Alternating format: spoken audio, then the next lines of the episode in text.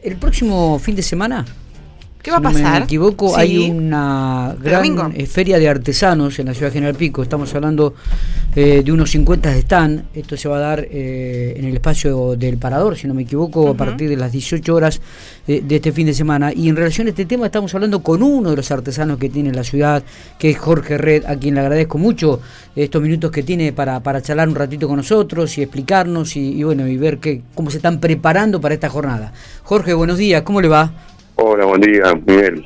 ¿Qué tal? Eh, a, a vos y al equipo. Buen Bueno, día. bárbaro. ¿qué tal? Estamos con, eh, un poquito ansiosos eh, porque, bueno, hay hay hay un par de actividades eh, eh, paralelos a la, a la feria que acabas de anunciar. Sí. Eh, bueno, como, como estamos organizados en un pequeño grupo, en un pequeño colectivo del Consejo Municipal de Artesanos y Artesanas, Ujú. Eh, y a través del apoyo del municipio Sí. y gestión de cultura y turismo. eh, por suerte pudimos traer a tres compañeros que van a dictar cursos los días viernes, sábados y domingos Ah, en el bueno. Galpón. Eh, así que bueno, eh, la actividad va a ser, el fin de semana va a ser bastante agitado con la feria y las capacitaciones y demás. Eh, va a estar agitado pero contentos, contentos porque bueno, celebramos el Día Internacional del Artesano, que es el día 19 de marzo, pero bueno, por de, Se, Jorge, se te entrecorta un poquito, Jorge. hacerlo este fin de semana. Sí, Jorge, perdón, dijiste Sí. que no se escuchó cuando era el día del artesano. El Día del Artesano, el Día Internacional del Artesano, es el día 19 de marzo. Ajá. ¿sí? Perfecto. Em, ¿Cómo, ¿Cómo está la actividad en General Pico en realidad en relación a lo- a- al tema de artesano, Jorge? ¿Qué, qué, qué análisis hacen de lo que fue el 2022? ¿Qué es lo que esperan de este 2023? Eh, bueno, el 2022 sirvió para bueno conseguir el, el espacio y, y- y como te decía, les, les contaba, armar un pequeño colectivo, Ujú. Eh, que de ahí, eh, bueno, nos fuimos organizando en comisiones, sí, comisiones de difusión, comisiones de capacitaciones, de la cual formo parte, y comisiones eh, son hay muchas comisiones que faltan a cubrir como por ejemplo la de fiscalización. Para eso bueno hay que estudiar porque hay muchos rubros subrubros dentro de los rubros para fiscalizar eh, porque bueno las fiscalizaciones se vienen haciendo eh, cada dos años y viene Dora Esteves que es la directora de la Escuela Municipal de Verazategui Ajá. a hacer esa tarea eh, pero bueno se hace cada dos años Sí, sí, sí. y como venimos trabajando, les comentaba, eh, un pequeño colectivo y por las actividades que ya hicimos en el, en el viejo galpón el 2022 y ya tenemos un cronograma armado para el 2023, eh, muchos muchas personas nos vienen preguntando cómo hacen para fiscalizar, para poder eh, pertenecer al, al grupo, ¿sí? Entonces, bueno, ese es el planteo que hay Y- para el año 2023.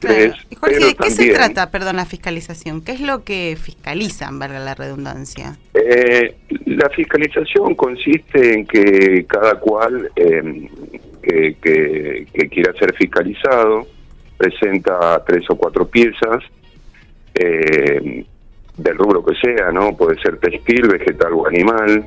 eh, bueno, telar, por ejemplo, con fibra eh, animales, o puede ser cestería de la parte eh, con, con fibras vegetales, por ejemplo.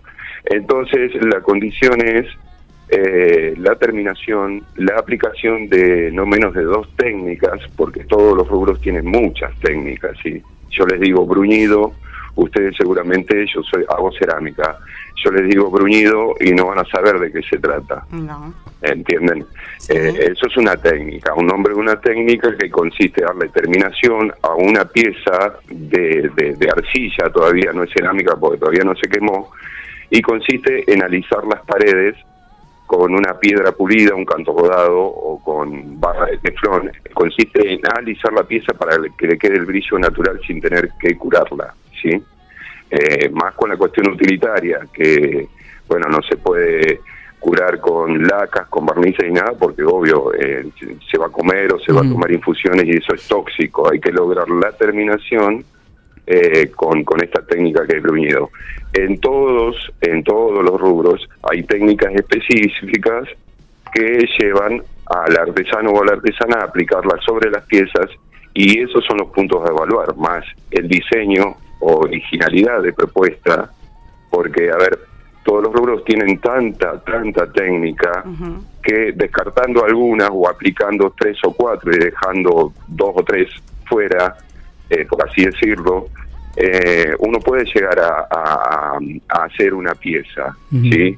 No se tiene que aplicar toda la técnica, sino básicamente con tres técnicas uno puede llegar a resolver eh, a través del diseño propuesto, sí, que eso es personal, uno puede llegar a resolver una pieza de artesanía. Bueno, y una vez que lo fiscalizan, después que es como que quedan, digamos, ¿qué, qué, beneficios le trae al artesano ser fiscalizado o, qué es lo que sigue? Sí, mira, pues, eh, eh, en realidad los beneficios, bueno, se otorga un carnet, sí, se pertenece al colectivo de artesanos fiscalizados, se arma una grilla, eh, y un relevamiento y después en cuanto evento haya, sobre todo estamos tratando de hacer eh, espacios pura y exclusivamente para la artesanía, porque a ver, hay una confusión. Eh, lo artesanal no es lo mismo que la artesanía, ¿sí?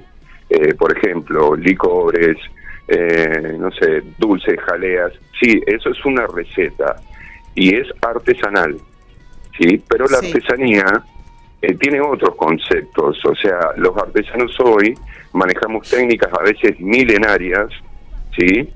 que nosotros aplicamos esa técnica, pero en un contexto actual, como somos eh, seres que vivimos ahora, hoy, 2023, y somos seres que, que recibimos eh, bueno, de todo un poco, ¿no? La cuestión ecológica, la cuestión social, eso lo asumimos y después lo proyectamos a la propuesta que hay, ¿sí? Tanto en utilitario como en decorativo. O sea, la artesanía va evolucionando continuamente. En base a eso, la artesanía también tiene tres grandes rubros o madres, por así decirlo, que consiste en artesanía de rescate, que es la aplicación de técnicas de pueblos originarios, sobre todo en Latinoamérica, ¿sí? Después en Argentina regionalmente, puede ser eh, pueblos originarios ranqueles como acá, mapuche más en la Patagonia, como el chingón en Córdoba, eh, bueno, y distintos con, bueno, un montón de, de, culturas que tienen los pueblos originarios que todavía hoy se ve la artesanía aplicada esa, esas técnicas que ellos utilizaron. Después está la artesanía tradicional que surge ya después del colono, sí, cuando llega el colono, que ahí ya viene ya mm, medio como que la, la sobería, el cuero, eh, trabajar el metal, cuchillería, eh, bueno, una variedad que eso surge de la colonización hasta aquí. Y después está lo, lo contemporáneo, que son técnicas aplicadas y pulidas y evolucionadas, ¿sí? Con el tiempo, mejoradas o no, pero que eh, están aplicadas hoy, están resurgiendo hoy, y a eso se lo se lo cataloga como artesanía contemporánea, si no sé se entiende. Jorge, metiéndonos en lo que va a ser el, específicamente el día sábado, ¿no? La actividad más importante, ¿esto va a ser en el parador a partir de las 6 de la tarde? ¿Arrancan? Eh, sí, ambos días, tanto sábado y domingo. A las 6 de la tarde.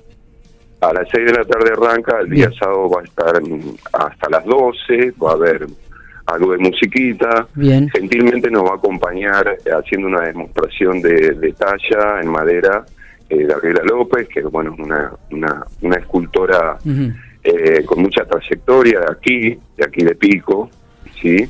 Y también el viernes, la actividad paralelo, como le decía, eh, arranca el día viernes a las 14 horas en el Viejo Galpón con dos capacitaciones a dictar, que los cupos ya están cubiertos, ¿sí? Eh, viene Tato Soriano de Olavarría, es director eh, de la Escuela Municipal de, de, Platería y de Artesanía de Olavarría. Bien. Eh, va, va, a enseñar alguna técnica para iniciación de platería criolla. Está bien. para, para, ir cerrando, digo, ¿y esto que hay que inscribirse en algún lado? Eso ya la convocatoria salió abierta ah, para dos para dos capacitaciones y como te decía los cupos ya están eh, ya están cubiertos. Lo cual no implica lo cual no implica que a partir de las 16 horas del viernes de las 8.30 del sábado en el viejo galpón aquel que quiera observar cómo se hace eh, puede ir sin participar obviamente por cuestiones de herramientas y de materiales eh, los cupos fueron limitados pero es un lugar público mientras no se, se se influya en la capacitación, se puede ir cualquiera a observar a ver cómo, cómo es que se trabaja una pieza de artesanía en esta instancia, en el rubro metal. Perfecto. Jorge, gracias por estos minutos, eh. éxitos este fin de semana.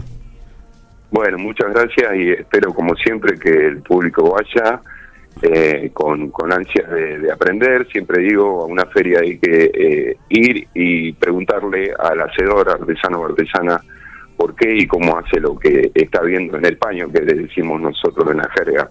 Así que, bueno, lo esperamos y gracias por la nota y la difusión.